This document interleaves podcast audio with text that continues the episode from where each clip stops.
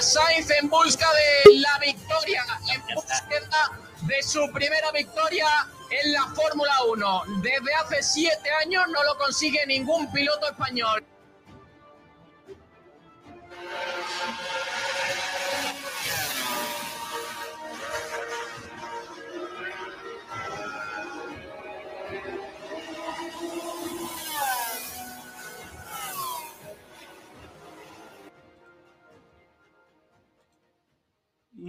Buenas noches, bienvenidos una noche más al Bandera Cuadros, bienvenidos al último programa de la temporada. Hoy estamos haciendo este, este horario diferente porque en Sport Direct hemos querido cubrir todos, todos los partidos del Mundial, así que para que no podáis perder nada de lo que está sucediendo en este acontecimiento del fútbol mundial en Qatar. Y hoy tenemos último programa de la temporada de Bandera Cuadros. Acabaron ya las competiciones de MotoGP hace un par de semanas y esta semana ha acabado la Fórmula 1 en el Gran Premio de Abu Dhabi, que comentaremos en unos minutitos. También hablaremos de todo lo que ha dado de sí esta temporada 2022, en la que Max Verstappen se ha llevado ese título de pilotos eh, que ya conocíamos hace varias carreras y que Red Bull se ha llevado ese título de constructores. No lo hacían desde 2013, han vuelto a reforzar esa estabilidad como equipo y se han posicionado de cara a la temporada que viene como el equipo a batir. Una temporada que estuvo marcada en su inicio porque pensábamos que Ferrari podría haber vuelto, podría haber estado otra vez ahí. Eh, venían buenos números a principios de temporada. Parecía que Ferrari había encontrado con la configuración del coche adecuada, pero que nos dimos cuenta muy temprano, con pena, con mucha pena, pero nos dimos eh, cuenta muy temprano de que no iban a estar ahí, de que no iban a poder estar compitiendo durante todo el mundial. Así que una completa pena que este mundial que se pretendía ser uno de los más igualados de los últimos tiempos, finalmente eh, se lo haya llevado Red Bull con tanta, tanta claridad como la que, como la que ha demostrado el equipo austriaco durante casi todo el mundial, excepto que, como decía, esas primeras carreras que sí que Ferrari parecía que podía estar ahí. Para, comentar todo lo que ha ocurrido en la temporada y este último Gran Premio, hoy tenemos aquí a José García. Muy buenas tardes, José. ¿Cómo estás y cómo has visto este mundial de 2022? Que, como decía, Ferrari parecía que estaba ahí, pero que finalmente nos hemos dado cuenta que todavía no estaba para competir. Buenas noches, Nacho.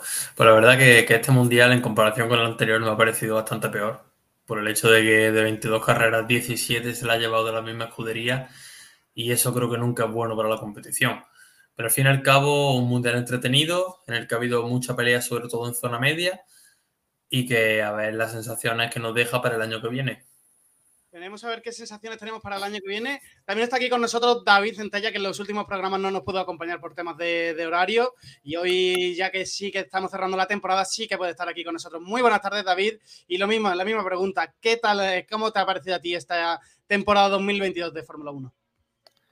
Muy buenas, señores. Pues sí, estoy, pero no de la forma en la que, en la que me gustaría, ¿no? Para cerrar esta temporada con, con cámara, yo creo que queda más dinámico, pero bueno, por lo menos estamos y ya es un paso. Y pues yo estoy muy en la línea de lo que ha dicho José, ¿no? Quizás hemos tenido alguna que otra carrera más movida, eh, carrera de Brasil, por ejemplo, eh, Silverstone, eh, Bakú, pero por ciertas circunstancias, ¿no? Eh, luego, eh, lo que es la línea general, eh, al final es eso. una, cuando un equipo domina de forma tan clara sobre los demás, pues queda bastante feo. El, reglamento para esta temporada, no voy a decir que ha sido un fracaso, pero se esperaba muchísimo más.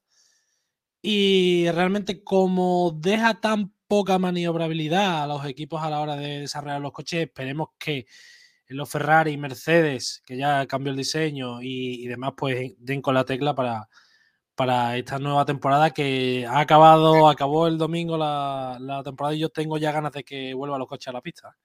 Muchas ganas de que, de que vuelvan los coches a la pista. Decíais que quizá esta temporada ha dejado un pelín de, de, disgusto, pero parece ser que a la audiencia no, porque ha sido, ha vuelto a ser la temporada más vista de, de la Fórmula 1 desde 2015. Unos números que, quizás no llegan a lo que era en ese entonces la Fórmula 1 cuando se daba en la televisión pública, pero que poquito a poco se van sumando eh, nuevos aficionados y nuevos eh, eh, adictos a este deporte que tanto nos gusta a nosotros y que poquito a poco va recuperando esos aficionados. Vuelve a ser una temporada más por, en cuanto a audiencias por delante de, las motos y por lo tanto estos números a la Fórmula 1 les gusta bastante y sobre todo quiere decir que Dazón y Movistar están haciendo buen trabajo en las retransmisiones y que podemos seguir confiando en ellos para de cara a la siguiente temporada, ya que han renovado con esos contratos multianuales que contábamos también en alguno de, los programas que teníamos en la temporada. Vamos a empezar rapidito, hoy solo tenemos una hora, recuerdo que después de nosotros viene Blanqui Azules eh, con un programa de, resumen de, de, todo lo que haya ocurrido en el fútbol y vamos a empezar como siempre con esas noticias patrocinadas por Motosorel. En Motosorail encontrarás las últimas novedades del mercado en todo tipo de vehículos, coches, motos y patinetes eléctricos. Además, tienes la posibilidad de financiación hasta el 100% de tu compra en tan solo 24 horas. Trabajamos con 23 compañías de seguros. Somos gestoría del automóvil. Matricula tu coche nacional o de importación en las mejores condiciones. Compra-venta de todo tipo de vehículos. Somos especialistas en coches de importación a precios espectaculares. Aprovecha hasta final de año. Regalo seguro por la compra de tu vehículo o de cualquier te atendemos en Benalmádena, calle Tenerife, entre Telepixe y Banco de Santander. Teléfono 951 25 3006. Motos Orel, tu tienda de Grupo Orel en Arroyo de la Miel.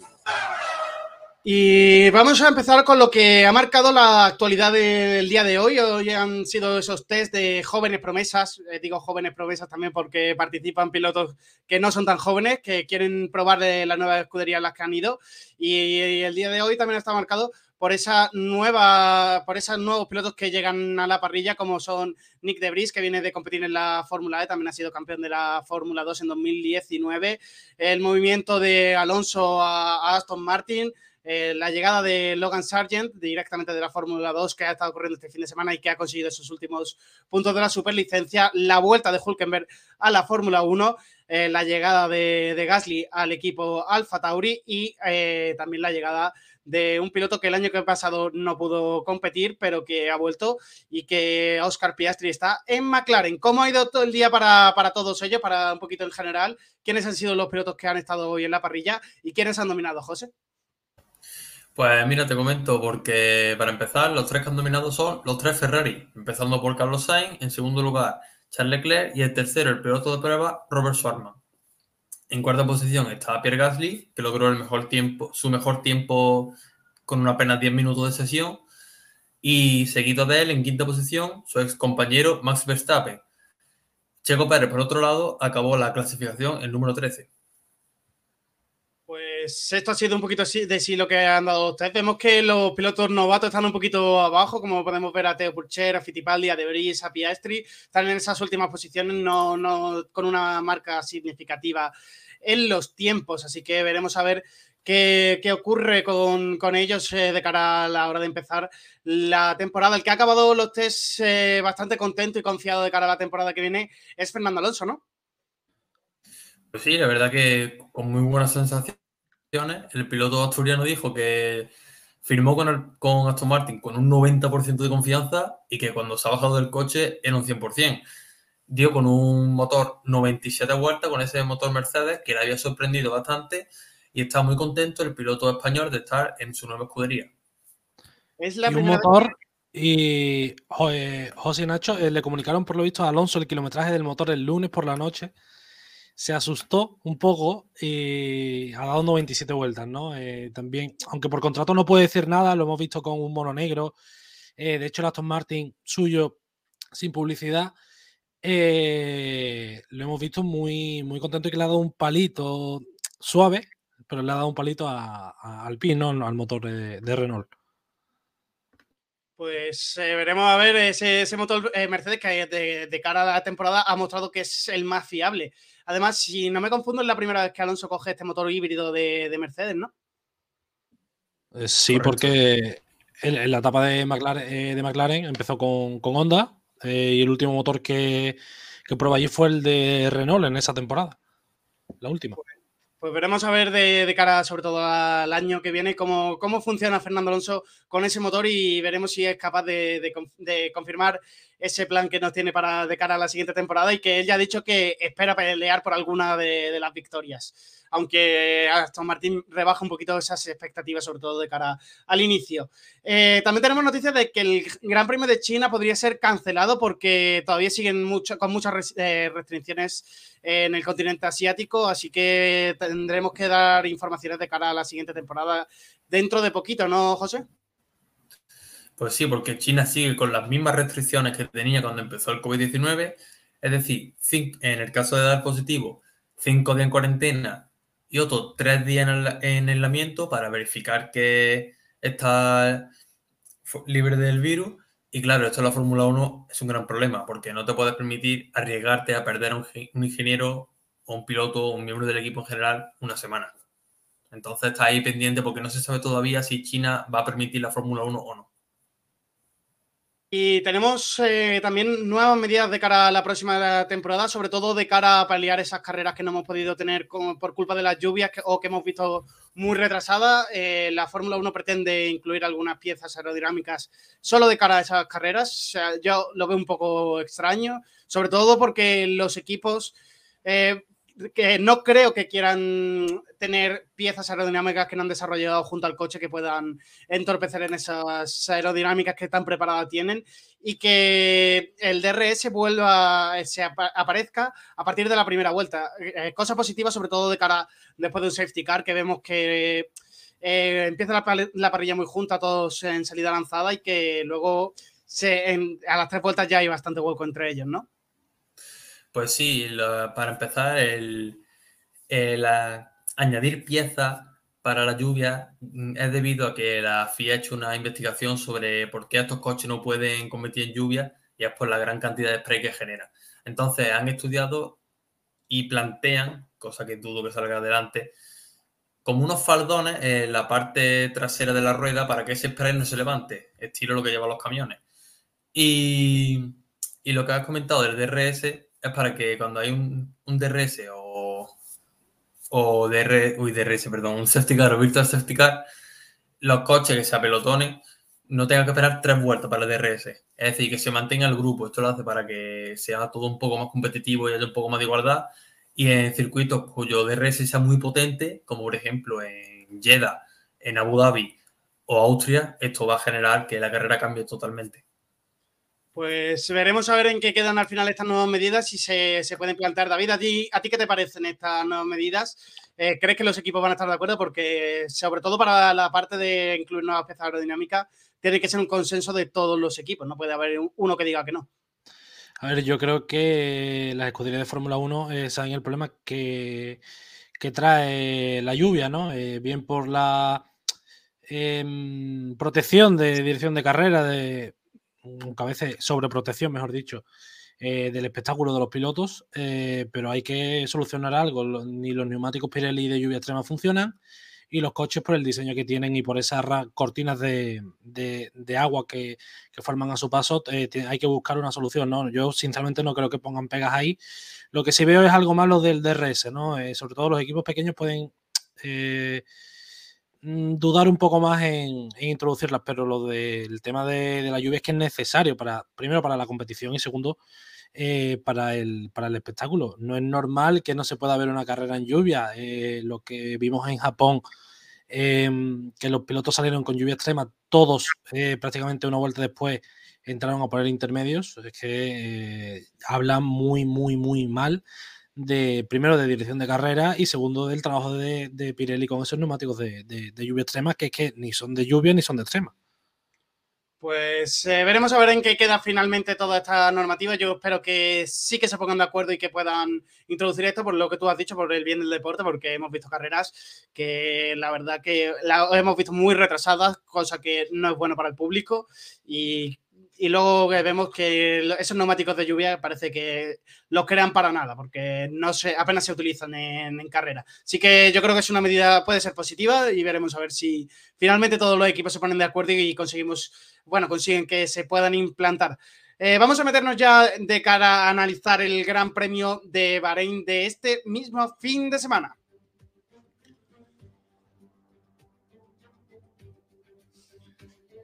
Gran Premio de Bahrein en el que por sorpresa eh, se ha vuelto a llevar la victoria Max Verstappen. Otra más en la temporada, decía José que eran 17 de este, de este coche del Red Bull. Eh, unos números muy buenos, eh, son 15 para Max. Eh, segunda posición para Charles Leclerc y tercera posición para Sergio Pérez. La pelea que estaba ahí por el, la segunda posición en el Mundial se la llevó finalmente Charles Leclerc gracias a esa segunda posición y a una buena estrategia, podemos decir por primera vez en la temporada, de Ferrari que decidió mantener a su coche en pista eh, haciendo un, eh, rodando un pelín más lento para intentar desgastar menos esos Pirelli que tan complicados parecían este fin de semana y que finalmente fue la decisión correcta porque Red Bull hizo lo contrario y Checo Pérez finalmente quedó por detrás de Charles Leclerc y eso le costó el subcampeonato y por lo tanto eh, esos puntitos se quedaron con una diferencia de un punto, así que muy, muy, muy ajustado ese, ese mundial. Pues sí, sobre todo porque yo voy a romper una lanza no a favor de Ferrari, sino a favor de Leclerc, porque fue el piloto monegasco el que dijo de no entrar, porque ya cuando vio que se acercaba un segundo Checo Pérez, Ferrari como que recogió un poco de cable, intentó meter la voz otra vez, pero fue el piloto monegasco que dijo que, que no, que no quería entrar, que ya de perdido al río. Y sobre todo, una cosa que influyó bastante fue que Checo se encontró bastante tráfico. Las cosas como son, tuvo a Mercedes, Gasly creo que también se la lió porque no se desdobló en un momento dado. Entonces, como que Checo tuvo bastante la carrera en contra. Pero bueno, la Fórmula 1 es así. A veces hay carreras que te van bien, otras veces te van mal. Y en este caso, pues por una vez en la historia, Ferrari ha tenido buena carrera en, en Abu Dhabi. Si hubiera sido hace 12 años, pues mejor todavía, ¿no? Pero ha tenido que llegar hoy la primera buena carrera de Ferrari. Así que nada, segunda posición para Leclerc en el Mundial y segunda posición para Ferrari en el constructor. Yo, eh, pues sí, la verdad es que eh, Ferrari. Mm, estoy de acuerdo con José, pero creo que más o menos hicieron una buena lectura de la, carrera, sinceramente. Eh, de hecho, vimos a un Carlos Sainz en la misma tendencia de, esta última fase de la, temporada también muy fuerte y controlando bien el, el desgaste, también luego el fallo que tuvo Hamilton y demás, ¿no? con el motor. Pero sí, Ferrari no le quedaba más oportunidades esta temporada. Parecía, yo no daba un duro, de hecho, por, porque Leclerc quedase por delante de Pérez, porque no habían tenido ritmo durante todo el fin de semana para estar delante de, los Red Bull, incluso los Mercedes estuvieron peleando eh, en, esa zona. Y se la, se la, jugaron realmente con la estrategia, porque es un circuito que realmente desgasta mucho los neumáticos eh, por el, tipo de asfalto y por la, sobre todo ese nuevo segundo tercer sector. Eh, muy, muy exigente sobre todo para los eh, para el delantero derecho. Y aguanto bien, aguanto bien. Y, yo eh, sabéis que con Checo no me llevo muy bien, así que me alegré bastante por, por Leclerc, ¿no? Bueno, para ti buenas noticias también, bueno, fueron buenas noticias para el equipo Ferrari en general, buenas noticias para Leclerc y, buena carrera también de, de Carlos Sainz que eh, eh, estuvo peleando durante todo el Gran Premio con los dos Mercedes. Al principio de carrera con Hamilton en esa primera curva donde el británico se fue finalmente por fuera en la curva 6, si no recuerdo mal. Eh, y que luego tuvo que devolverle la posición Hamilton, que yo creo que le perjudicó bastante esa, esa devolución de la posición, aunque podría haberlo hecho antes también. Pero eh, finalmente le devolvió la posición y ya el ritmo de Hamilton a partir de ahí empezó a menguar. Él decía que era por eh, algún fallo dentro de algún fallo en el fondo plano, pero que finalmente el ritmo de Hamilton sí que al final de carrera se veía un poquito mejor que el de George Russell, pero finalmente eh, Hamilton eh, no, no estuvo dentro de, ni dentro de los puntos, acabó décimo octavo y no consiguió terminar la, carrera por problemas eh, mecánicos. ¿Cómo viste la carrera, sobre todo de, Carlos Sainz? analizarme un poquito ese incidente que tuvo en la primera, culpa, en la primera curva, ¿cómo visteis, de qué visteis la culpa? Y la carrera también de, de su compañero, de George Russell. Bueno, el incidente yo creo que lo, analiza Sainz perfectamente, ¿no? Fue exactamente la misma jugada Hamilton-Verstappen en 2021, solo que esta vez sí tuvo sanción para Hamilton. Y bueno, el problema de, Hamilton con el motor que hizo que abandonase, que empezó de hecho muy mal, empezó con muy mal ritmo, a pesar de, de adelantar a Sainz, luego Russell lo pilló y luego como que volvió a remontar. Iba todo picón ese motor Mercedes, por cierto, el primer abandono por motor es lo que va de temporada. Eh, las sensaciones que me deja es que tiene mucho valor la carrera de Carlos Sainz, pero hubiera hecho lo que hubiera hecho, da igual, hubiera quedado ahí, hubiera abandonado Hamilton. Eso me pasa en general, me suele pasar con la carrera cuando un piloto abandona y lo de atrás le coge la posición. Es como, bueno, posición gratis, ¿no? Sin ningún valor. Pero aún así la carrera de Carlos Sainz fue muy buena, sobre todo porque lo iba a pillar. Tenía muchísimo más ritmo el Ferrari con los medios nuevos. Y lo que he dicho antes, Ferrari hace la mejor carrera estratégica en la última. Van 21 carreras tarde. Así que no queda otra. Verde esperanza, como dice Kiko, aquí con verde esperanza de Alonso, ¿eh? Que ya está vestido de verde, vestido de, Aston Martin y con toda la ilusión puesta de cara a la temporada que viene y que dice que espera que tengamos algún que otro podio de Fernando Alonso, del Nano. Eh, yo también espero eso, esperemos, y creo que todos aquí esperamos eso, que Alonso pueda volver a estar dentro del podio. David, ¿cómo viste tú esa, esa acción entre Carlos y, Hamilton y sobre todo ese final de carrera? ¿Tú crees que, como creemos nosotros, que le hubiese alcanzado y lo hubiese conseguido pasar, aunque luego vimos como Hamilton tuvo que, que, abandonar con ese problema de motor? Es que fue raro lo de, lo de Hamilton, es lo que comentaba José, porque cuando pasó a Sainz parecía que no tenía ritmo, luego eh, volvió súbitamente, ¿no? Y la acción, pues, eh, fue al final lo que, lo que habéis dicho, ¿no? Fue lo mismo que con Verstappen. Creo que Hamilton pecó un poco de, iluso, pensando que no le iban a, sancionar, ¿no? Y realmente eh, esa acción muestra lo que a mí me gustaría de Carlos Sainz, porque es un piloto que, primero, tiene una primera mitad de la temporada que no, no, no se adapta con el coche, pero lo suele pasar siempre, ¿eh? no, no se siente rápido y en la segunda es cuando, después de las vacaciones de, verano, es cuando pega ese tirón, ¿no? Eh, ese Carlos Sainz agresivo que vimos, por ejemplo, la temporada pasada en Turquía teniendo que remontar, eh, ese es el Carlos Sainz que, a mí me gusta ver y el que a mí, el que de verdad me transmite cosas, ¿no? Porque es un piloto que yo lo veo y sí, tiene buen ritmo relativamente, pero es un escudero. Cuando se quita la presión o cuando no tiene nada que perder, y, va a cuchillo, es el es un piloto que sí que te transmite, ¿no? Y eso yo creo que es lo que tiene que, trabajar. Al final, pues, eh, la FIA decidió bien.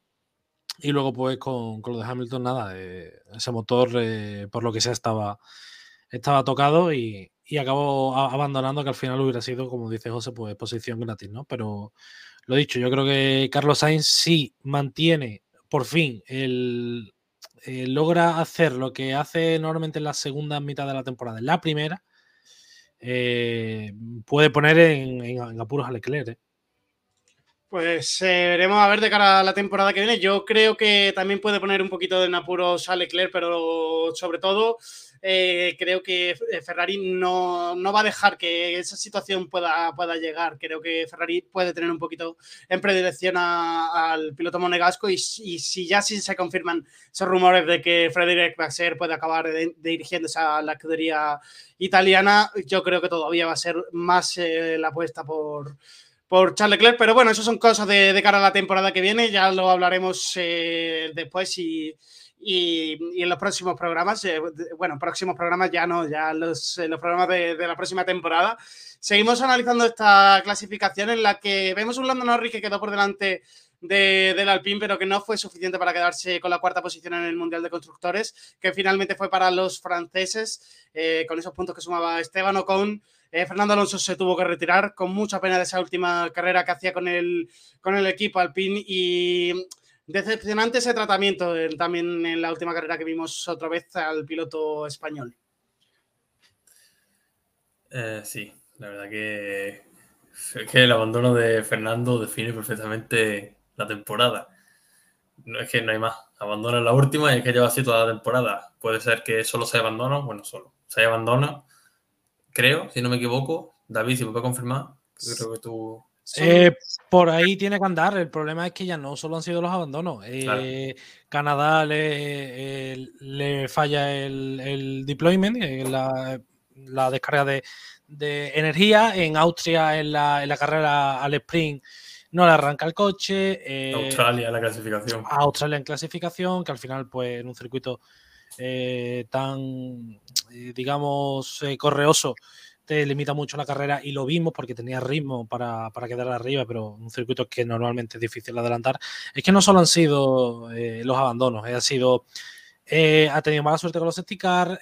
luego, yo no sé si habéis visto la, hablando del tema de los motores, en la tabla que han hecho los compañeros de Soy Motor de los abandonos de Fernando Alonso y de los motores de Fernando Alonso, y eh, es criminal. O sea, Alpine, por ejemplo, introduce, introduce una mejora de, en la parte electrónica eh, antes de, eh, de, que se cerrara, digamos, se congelaran ya los motores para, para hasta 2026, y Fernando Alonso nunca ha tenido esa mejora en eh, en el coche.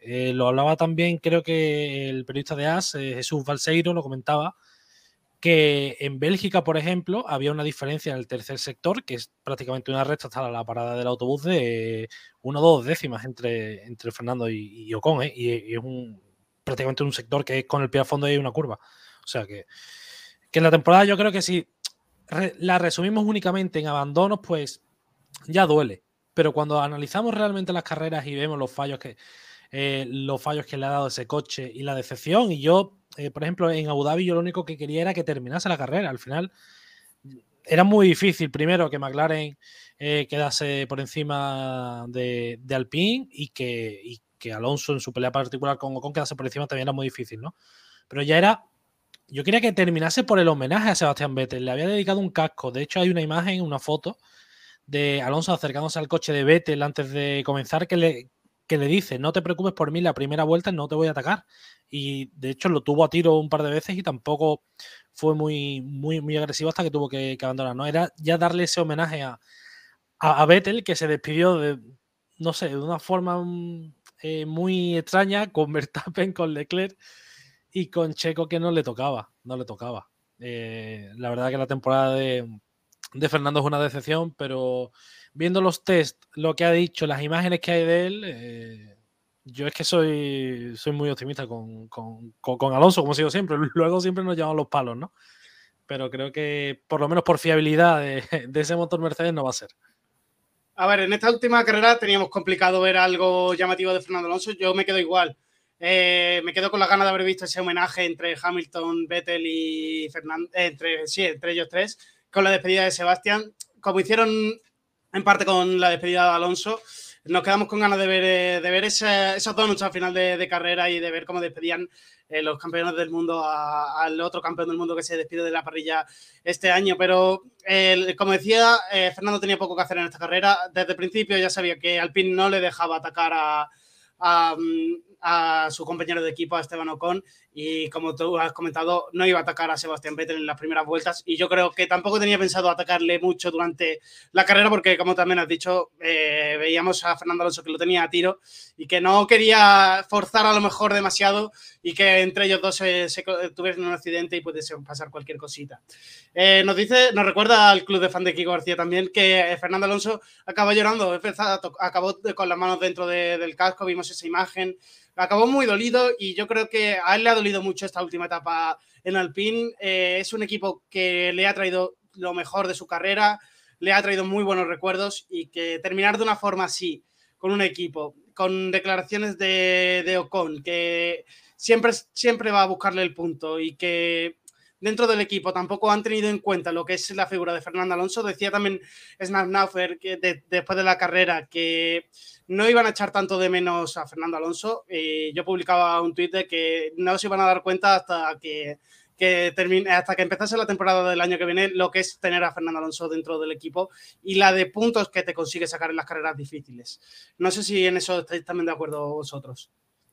Yo tengo una gana, Nacho, de ver a Gasly matarse con Ocon con todo el perdón del mundo, pero Ahí van a saltar chispas, van a saltar chispas en esa relación. Ya se llevan mal de por sí fuera de la pista. Claro, claro.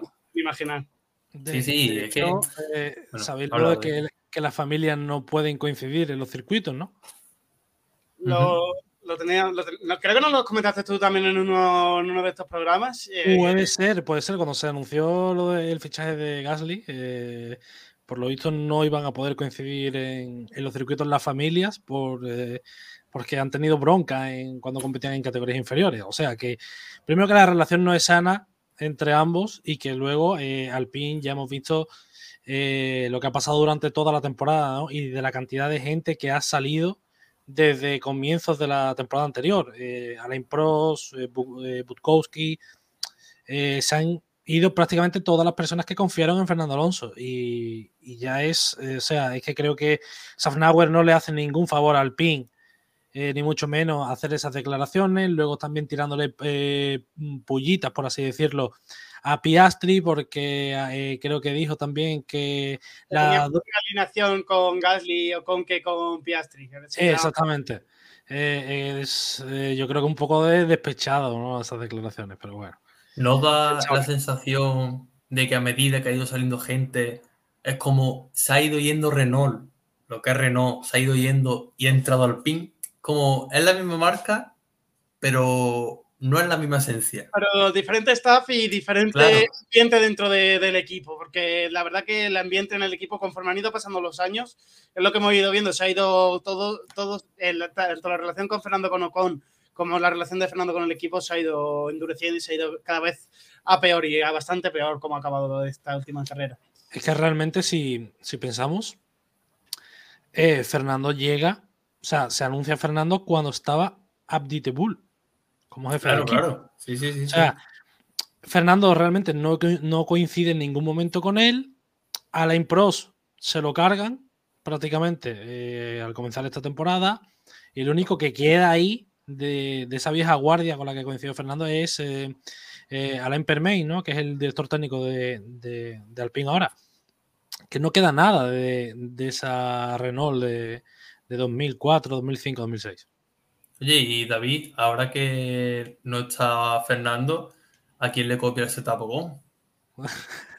eso es otra, eso es otra. Eh, no, pero es curioso, eh, eso es curioso. yo no sé cómo se las van a, a aviar ellos, ¿no? Pero de hecho es que la temporada de Gasly, para cerrar así un poco el círculo, mm, para mí en términos generales, y cuidado con lo que voy a decir, me ha parecido mucho mejor su noda al margen de, algunos errores y algunos problemas que ha tenido. Totalmente. Sí, sí, estamos los dos de, acuerdo. Eh, Gasly que acabó esta última carrera en decimocuarta posición y que esta última temporada con Alfa Tauri eh, para mí casi ha sido la peor que ha tenido Pierre Gasly dentro de, de la Fórmula 1. Eh, creo que también se ha visto superado por su noda y que, es un piloto que le está costando bastante adaptarse a la categoría, adaptarse quizás también a los ingenieros, a tanta gente trabajando en el coche y a la filosofía de un trabajo que es más, más europeo. Entonces, yo creo que es lo que más le está costando su noda, pero es un piloto que se le ve rápido y se le ve que poquito a poco está, está llegando y de hecho le ha ganado este año con un, un coche quizás de los más discretos de los que ha hecho Alfa Tauri, le ha ganado la tostada a, a, Pierre Gasly. Sí sí, sí, totalmente. Gasly, la peor temporada de su carrera, en general. Y yo creo que también fruto de la impotencia, ¿no? Yo creo que también tiene mucho que ver la desesperación psicológica, que él hablaba de quería ir al Red Bull, quería volver y no podía porque no le daban la oportunidad, después de la buena temporada que hizo en 2020, 2021 como que ese quiere y no puedo parece que le llegó a frustrar del todo y que parecía que no daba más. Y así ha sido. Ya llegó un momento en el que no daba más. Solo le recuerdo una carrera buena, que fue en Bakú, que creo que quedó cuarto, si no me equivoco, y el resto de la temporada totalmente desaparecido. Yo creo que le va a venir bien salirse de esa, de esa atmósfera de, Red Bull, cambiar un poquito de aires. Veremos a ver si es sano el, el ambiente que tiene en Alpino es lo que hemos hablado, que creemos que va a ser una batalla de campal. Seguimos eh, con la clasificación y encontramos eh, al futuro compañero de, Fernando Alonso del año que viene, Lance Stroll en séptima posición. Ambos Aston Martin que puntuaban con Sebastián Vettel que se despedía de la Fórmula 1 consiguiendo su último puntito, último punto en esta última carrera que pudo disputar en Abu Dhabi.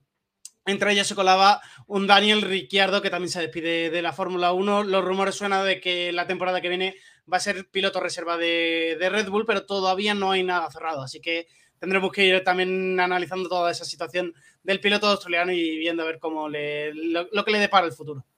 Pero lo ha confirmado Germán Marco, ¿no? Creo que lo confirmó él. Lo ha confirmado Germán Marco, pero las últimas noticias dicen que todavía hay que, que, esperar un poquito, que no está nada claro que pueda ser el piloto reserva. Madre mía, Ricciardo. Se va con la última victoria de McLaren a piloto reserva, madre mía.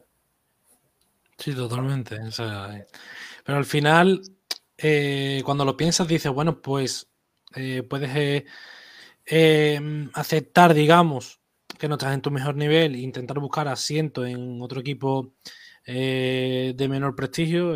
por ejemplo, Haas o Williams, aunque es muy complicado que acepten pagarle el caché de, a, Ricardo, a Ricciardo pero yo creo que ha optado por la peor decisión, eh, por lo menos vete a otra categoría por lo menos y te olvidas un poco de la Fórmula 1, no vuelves a sentir esa pasión por el automovilismo, eh, quedarte de tercer piloto, pues bueno, si te vas a Red Bull, pues vale, eh, vas a tener el, coche si acaso en algunos libres, vas a estar metido mm, dentro de lo que cabe en el mundillo, pero yo creo que se equivoca, creo que se equivoca. Pero David, ¿Tú no crees que ya Ricciardo llega a un punto en el que ha acabado muy quemado la Fórmula 1? Me refiero, Hunkelberg ha fichado por Haas.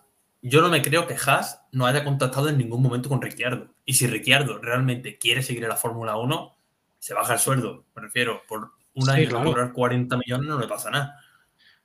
Claro, claro. O sea, yo, yo eso lo entiendo. Pero es que realmente de Ricciardo, yo la etapa en Renault no la vi mala. Eh, creo que. fue muy buena, además, un podio. claro, claro. O sea, yo creo que acabó, acabó muy quemado del McLaren, pero porque no se ha terminado de adaptar al coche.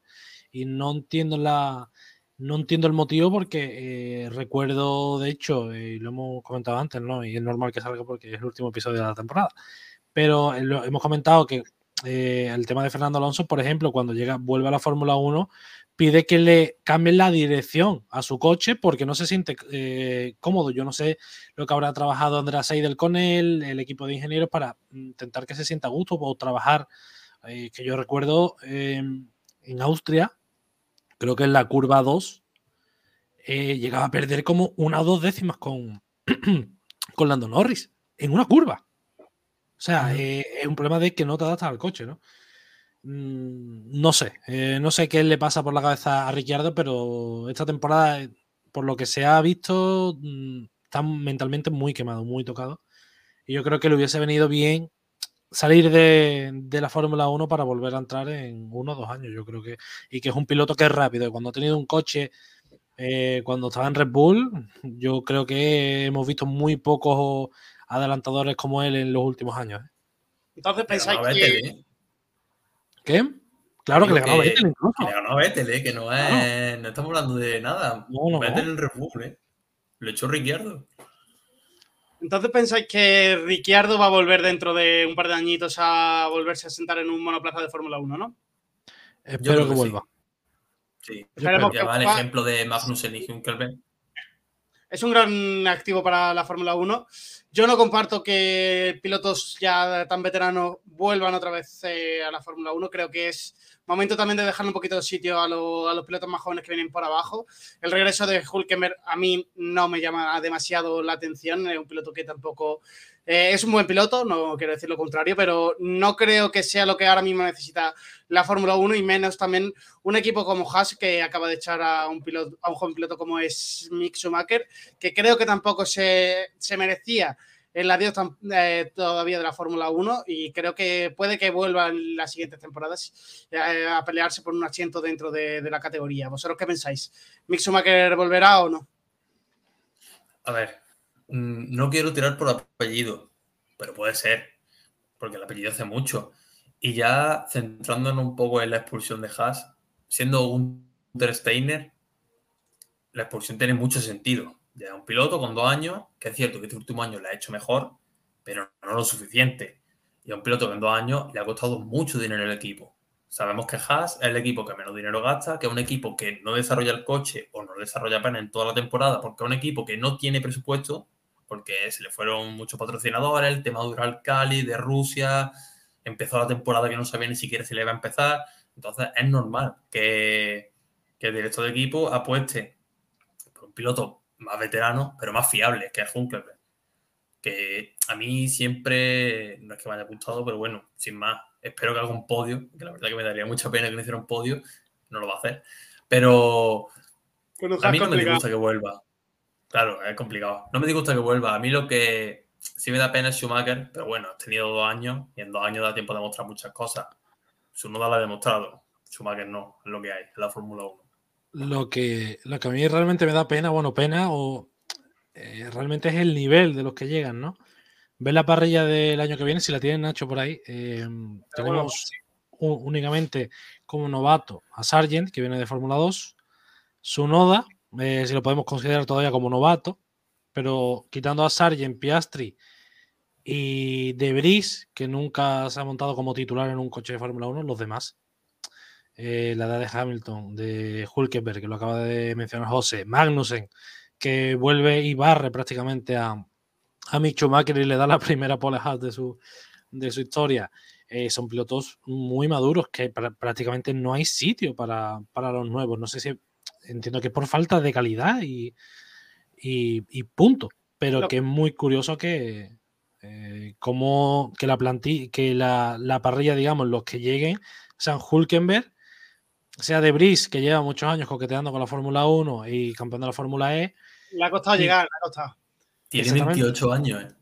Es que tiene 28 años y sube ahora a la Fórmula 1. Es sí, que, sí, sí. Tiene la edad de Carlos Sainz. ¿eh? Es preocupante, es preocupante el nivel eh, de las categorías inferiores. Muy preocupante. Y eso es algo que debe de solucionar la Fórmula 1 eh, ya. Mm, ya porque es que se, va a llegar a un punto que cuando Alonso algún día se retirará, Hamilton se retirará, mm, Verstappen sus planes iniciales no es seguir mucho, mucho, mucho tiempo más en la Fórmula 1. Checo Pérez llegará un momento que se retirará y además hace poco lo dejó caer. Cuando se vayan estos pilotos, ¿quién va a subir? O sea, mm, no lo sé. Mm, no lo sé. Y es algo que debería de, mirarse la, la Fórmula 1, pero con la más premura posible. Lo mismo el planteamiento que tiene McLaren es el adecuado, buscar también pilotos fuera de categorías inferiores de la Fórmula 1, que vienen con un poquito más de experiencia de otras competiciones, quizás no de, los monoplazas tan complicados como es la Fórmula 1, pero que sí que tienen más experiencia en, correr y, en competiciones quizás en las que los adelantamientos son eh, más asiduos, es más fácil adelantar, entonces están mucho más acostumbrados a esa batalla dentro de pista y que también se reducen esas posibilidades de accidentes. Eh, hablabais de categorías inferiores. Saltaba esta noticia, saltaba esta semana la noticia que no lo hemos comentado antes, de una nueva categoría que va a crear la Fórmula 1 anterior a la Fórmula 3, una categoría de mujeres exclusivamente, eh, que se buscan entre edades desde los 13 hasta los 16 años, si no me confundo, en el que se, eh, les va a dar un monoplaza prácticamente de, Fórmula 4 con 160 caballos, para intentar que sea más fácil el ascenso y el el acceder a las categorías inferiores de Fórmula 3 y Fórmula 2. La W Series va a continuar, aunque con esos problemas de, eh, falta de apoyo económico. ¿Vosotros cómo veis eh, esta categoría? ¿Creéis que está bien creada, que va a convivir bien con la W Series o que se va a comer a la W Series? ¿Cómo, cómo lo veis vosotros? Yo es que esta categoría no es que me sobre, o sea, no veo que el problema esté en esa categoría. El problema está en los equipos que no le dan la oportunidad a las mujeres que se destacan en la W Series. El problema no es que haya una categoría nueva. La categoría está muy bien. Está en muchas categorías, además de Fórmula 1. Era mucho más joven que la, que la W Series. La W Series ya son mujeres mucho más, bastante más mayores. Eh, aquí se busca. Claro, sí, sí. Sí, sí, pero me refiero que si luego los equipos de Fórmula 3, Fórmula 2, de Fórmula 1, no voy a hablar porque ni siquiera hemos llegado a la Fórmula 2, no le dan la oportunidad, ¿de qué sirve? ¿no? Puedes tener en desarrollo a 30 auténticos pilotazas porque son muy buenas, pero luego si no tienen oportunidad, ¿de qué sirve? Yo creo que el problema no es la categoría, el problema es decirle al equipo de F2, F3, oye, daré la oportunidad. Que sean peores o mejores, bueno, al menos probarla. Eh, tienes el caso, eh, de hecho, creo que fue, ha sido en Abu Dhabi, no lo sé, pero tienes el caso de Tatiana Calderón. Ha estado este fin de semana con la, con la Fórmula 2. Exactamente. Eh, yo no sé si, es que no recuerdo exactamente cuánto, a cuánto se quedó del penúltimo. pero te, lo miro. Había una diferencia, eh, es que creo, es una burrada, puede ser lo que diga, pero creo que había más de un minuto de diferencia con el penúltimo. Una vuelta. Eh, el problema no es, obviamente, la mujer tiene que tener inclusión en todo, en todos los ámbitos, ¿no? Pero los equipos de Fórmula 1 siguen siendo muy reacios. Es que siguen siendo muy reacios a darle eh, oportunidades, ¿no? Eh, lamentablemente, una de las que tuvo eh, oportunidad fue María de Villota, ya sabemos todo lo que pasó, ¿no? pero creo que es una buena, una buena iniciativa de, de Liberty Media de hacer una, competición paralela y para intentar ayudar a, esas mujeres a que suban un, escalón. Creo que es una iniciativa. Dime. ¿Lo tienes por ahí? Sí, eh, son 12, se quedó a 12,6 segundos en, al completar las 33 vueltas del Gran Premio. Del piloto 17, que fue Juan Manuel Correa, que también estuvo eh, disputando esta carrera con eh, la Fórmula 2. Son 33 pues. vueltas y quedó la última de las clasificadas. Entonces, la, la diferencia de un minuto a lo mejor es con el primero, ¿verdad? ¿Eso es posible? son 45 segundos con el primero. En cuanto a la clasificación, sí que quedó última. Eh, quedó a, un segundo punto 5 de, de, Novalak. Eh, y a cero, eh, no, perdón, a 1.5 del que hizo la pole, que fue Iwasa, y a 0.6 de Novalak, que fue el vigésimo.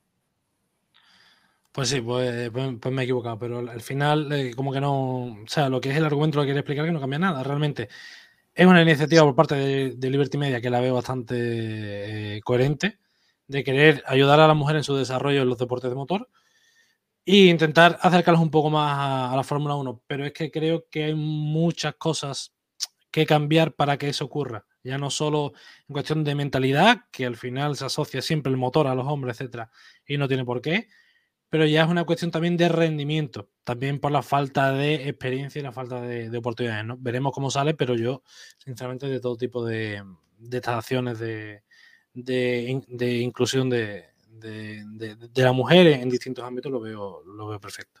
Eh, David sí que lleva razón. En la carrera corta, en la sprint race del, propio sábado, sí que quedaba más de un, eh, de un minuto. Quedó a 74 segundos, punto 8 del primer clasificado y a 16.1 del, del penúltimo clasificado de, de, esta sprint race. Tendría que tener algún problema entonces, seguro. O sea, mucha diferencia.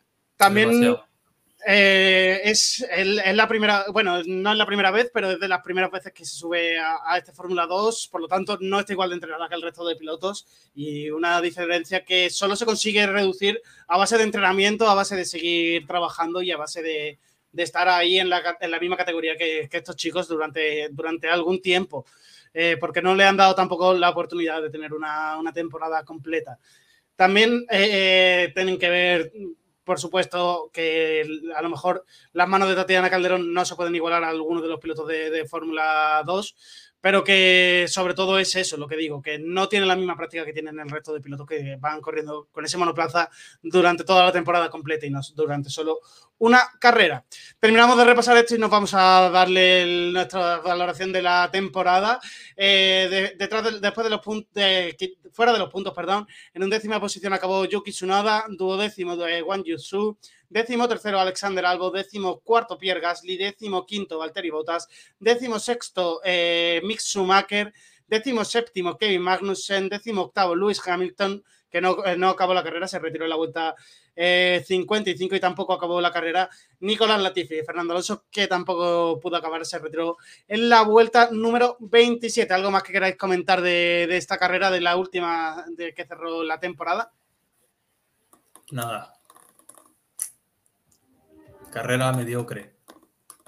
Sí, bastante, una carrera bastante pobre. Veníamos de, ese último Gran Premio de, Brasil que estuvo bastante animado y volvimos a tener una carrera eh, no tan aburrida como quizás como la de México que sí vivimos, pero faltaba, faltaban ingredientes eh, para, para hacer un poquito de emoción. Así que vamos a pasar ya a analizar un poquito lo que ha sido la temporada 2022. Y chicos, os tengo que preguntar por vuestro piloto favorito de. Bueno, el que pensáis que, que, lo ha hecho mejor, no el favorito, el que pensáis que lo ha hecho mejor, vuestro mejor piloto de la temporada. David, responde tú. Mejor piloto de la temporada. Sí. Uf, pues.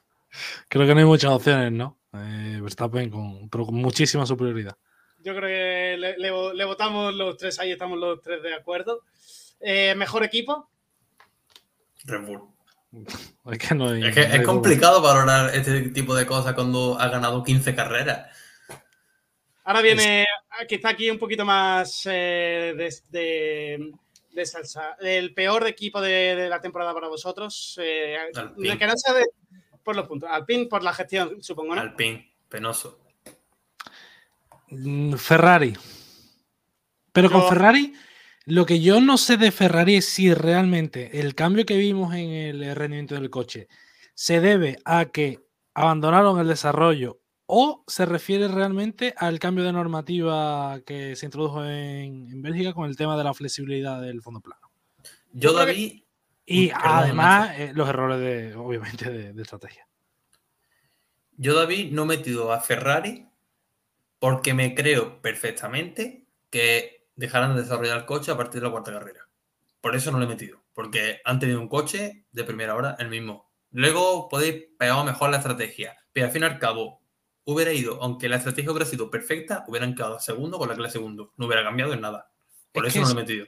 Claro, es que si realmente nos ponemos en situación un momento, eh, Ferrari venía de hacer coches mediocres con esa sanción que no salió de motor, etcétera, que el salto, digamos, cualitativo ha sido muy alto. El problema es que había unas expectativas que nos hemos generado todos, obviamente, que no se han correspondido al final con, con los resultados, pero mira, voy a cambiar. Me, me he autoconvencido, me quedo con, con Alpine también. Bueno, yo para cambiar un poquito voy a poner a Alfa Tauri, que pensaba que lo iba a hacer bastante mejor esta temporada y que han vuelto a decepcionar una, una temporada más. ¿Qué- Nacho, te- con todo el perdón Es del que- mundo, Yo recuerdo, ¿De qué yo acuerdo? recuerdo, sí, de, de los test de pretemporada en Bahrein, ¿no? Que decía que Alfa Sí. Tauri iba bien. Y es que yo, yo recuerdo eso, recuerdo eso. Que. Nacho Medina decía en febrero de 2022 que Alfa Tauri iba a conseguir podio. Se, lo vi venir demasiado pronto, pero no. No digo, por eso mi nota negativa van para, van para ellos. Se, se la llevan. Yo creía que tenían un coche mucho mejor construido y van a. Parece que tenían una, una dupla de pilotos eh, sólida ya con su noda en esa segunda temporada y un Gasly que pensaba que lo iba a hacer bastante mejor esta temporada y que, como hemos comentado, ha sido su peor temporada de, de la Fórmula 1. Así que la- el peor para mi equipo de la, de la parrilla de este año se lo ha llevado ellos, se, se lo han llevado ellos. Pe- ¿Peor piloto de, de este año para vosotros? Uf. Esa es complicada, ¿eh? ¿Podemos excluir a Stroll Latifi? Lo podemos excluir, ¿no? Jugar en Lo- otra liga. No podéis escribir, sí, Oye, hombre, pero, pero eso juega yo- aparte. Contando con que estuvo detrás de, de Nick de Vries incluso eh, hasta que consiguió puntuar en Japón, eh, podemos excluirlo. Y que Stroll ha tenido momentos buenos, algunos momentos buenos, sobre todo en las salidas. ¿eh? La salida de Japón uf, fue bestial. Eh, complicado, pero me voy a quedar con es que Ricciardo tuvo una buena carrera. Bueno, claro, es que Ricciardo es muy clara también, tío. Eh, me- venga, me quedo por Ricciardo porque después de un, del año de antes eh, pensaba que iba a adaptarse mejor al coche, cosa que no ha pasado. Yo me quedo con Wang Yusu, mucha diferencia de puntos entre su compañero de equipo. Creo que se esperaba también más de él y que no está llegando el potencial que se, ve- se le veía en la Fórmula 2. A mí me Le gusta. salva que sea rookie, ¿eh? Claro, eh, le salva eso y que, claro, es que realmente cuando Alfa Romeo estaba bien, era al, al comienzo. Y, Y ha abandonado sabemos- mucho también. Claro, claro, ha tenido muchos problemas. Recuerdo la carrera de Bakú que estaba rodando bien, estaba rodando bastante bien y, y Sí. tuvieron que retirar el coche. Y en Bahrein peleando con Fernando también. Sí. Ha tenido su momento de la temporada, pero creo que eh, podría haber estado mucho más a la altura de, de Valtteri Bota, que sí que ha demostrado que con ese mismo coche podía ser mucho más regular. ¿Y tú, José, con quién te queda entonces? Ricciardo, Ricciardo. Ah, verdad, vale, sí, Ricciardo. Eh, piloto, eh, el rookie del año, ¿a quién se lo dais? Bueno, rookie esta temporada ha habido bastante poco. Estaban por ahí. ¿Tú? Alonso. Había poquito, había poquito, pero. Ese sería, vet- ese sería el premio al veterano. Es que rookie no Eh, había, aparte de Zu, ¿no? No. Mm, no, solo ha sido con. Jesús, así que se, lo- No. se lleva el mío el peor y el rookie del año. Ojo, voto de Brice, ¿eh? Voto de Brice, ¿eh? O bueno, sí, mira. Ah, ¿Deberéis? pero ¿Deberéis? Eso no le cuenta como, debu- como, como rookie. La temporada de rookie va a ser la temporada que viene de, de Nick, que va de, de hacerla de forma completa. Eh, me queda, hemos dicho mejor equipo, peor equipo, mejores piloto, peor piloto, y me queda. mm, ¿Qué me queda? Piloto favorito, ¿no? Eh, Revelación. Eh, ah, sí, la revelación de la temporada. Bueno, sí, eso lo hemos dicho también. que Bueno, no, no lo hemos dicho. Hemos dicho mejor piloto de la temporada. ¿Quién ha sido para vosotros vuestra revelación de la temporada? Uf. Es que Yo- yo creo que todo el mundo cumplió la expectativa un poco, ¿no? Yo me quedo con Russell. Yo me quedo con Russell, Russell. Albon. ¿Con Russell?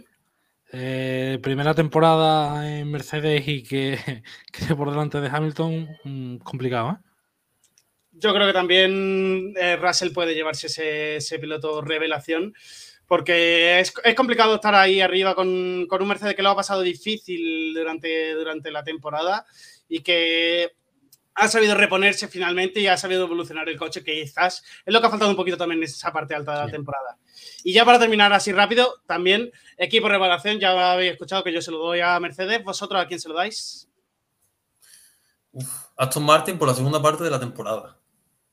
Sí, Aston Martin. Yo, yo también me quedo con, con Aston Martin. Esperemos que no empiecen esta temporada, esta 2023, como empezaron la 2022. Pues bueno, chicos, muchas gracias una semana más por estar aquí con nosotros. Ya me despido de vosotros hasta la temporada que viene.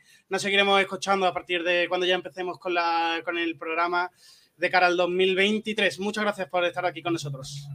Muchas gracias, Nacho. Con muchas ganas ya de 2023, a ver si cambiamos de campeón del mundo. Muchas ganas, muchas ganas de la temporada que viene. Un placer, Nacho y, y José. Me hubiese gustado estar más tiempo con, con vosotros, pero tú, tú lo has comentado, ¿no, Nacho? Que al final el, el horario manda y, y nada, eh, lo mismo que José. Mucha, de hecho, mi temporada de estreno. Muchas gracias por, por esta temporada juntos y, y esperemos que la que, ve- que, la que venga eh, sea con más éxitos del programa y, y más éxitos de los españoles, por supuesto. Y todavía más emociones hay en, la- en las carreras que quizás eh, y que todo se comparte un poquito más y que estén Sí. todos mucho más juntos. Que es lo Pues que sí. nos ha podido faltar un poquito esta temporada. Exactamente. Chao, David. Hasta luego, Nacho. Y muchas gracias, chicos, a todos vosotros por estar ahí una semana más con nosotros, eh, una semana más con el Bandera Cuadros 34 y que acaba aquí nuestra temporada. Acabó con esa victoria, como hemos comentado, de, de Max Verstappen en el Mundial de, de Pilotos, victoria de Red Bull en el Mundial de Constructores. Aquí acaba la programación de motor de, de este año. Nos volveremos a ver con el Dakar de cara a enero. Eh, ya sabéis que el, 19 el 1 de diciembre se presenta la edición 2022 del Dakar, a ver si también consigo hacer algún directo, hacer algo para, para enseñárosla. Y nos, nos vemos ya en enero con el Dakar para presentar todo lo que haya, todo lo que suceda en, ese, en la mejor competición off-road, en esa competición de, de, de puro Dakar y de puro desierto que vamos a vivir este año otra vez en Emiratos Árabes Unidos. Así que muchas gracias chicos una semana más eh, por estar con nosotros. Aquí lo dejamos y os dejo con la pelota malagueña. Muchas gracias, como digo, por estar con nosotros. Hasta luego.